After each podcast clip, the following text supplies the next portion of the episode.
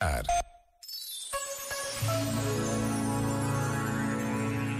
Que coincidência cósmica é esta do nosso corpo e alma se encontrarem para constituir a pessoa que somos? Fôssemos apenas alma e não estaríamos encarnados. Fôssemos apenas corpo e não estaríamos vivos. Com tanta eternidade e tantos seres humanos, que maravilha este milagre!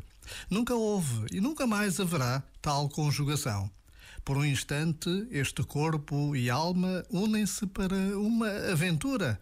Um instante que dura o tempo de um sopro, mas um sopro prenho do brilho divino. Já agora, vale a pena pensar nisto. Este momento está disponível em podcast no site e na app.